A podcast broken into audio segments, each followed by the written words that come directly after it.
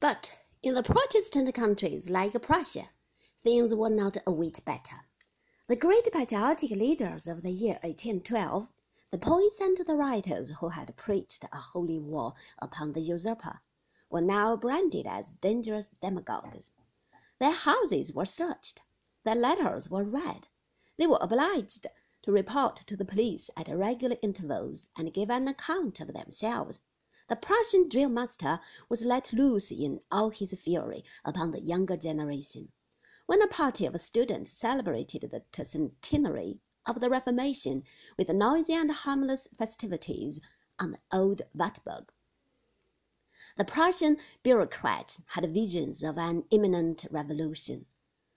When a theological student, more honest than intelligent, killed a Russian government spy who was operating in Germany, the universities were placed under police uh, supervision and professors were jailed or dismissed without any form of trial. Russia, of course, was even more absurd in these anti revolutionary activities. Alexander had recovered from his attack of piety.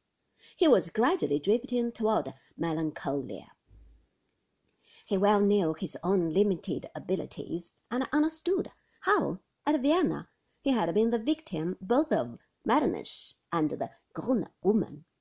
More and more he turned his back upon the West and became a truly Russian ruler, whose interests lay in Constantinople, the old holy city that had been the first teacher of the Slavs. The older he grew, the harder he worked, and the less he was able to accomplish. And while he sat in his study, his ministers turned the whole of Russia into a land of military barracks. It is not a pretty picture. Perhaps I might have shortened this description of the great reaction. But it is just as well that you should have a thorough knowledge of this era.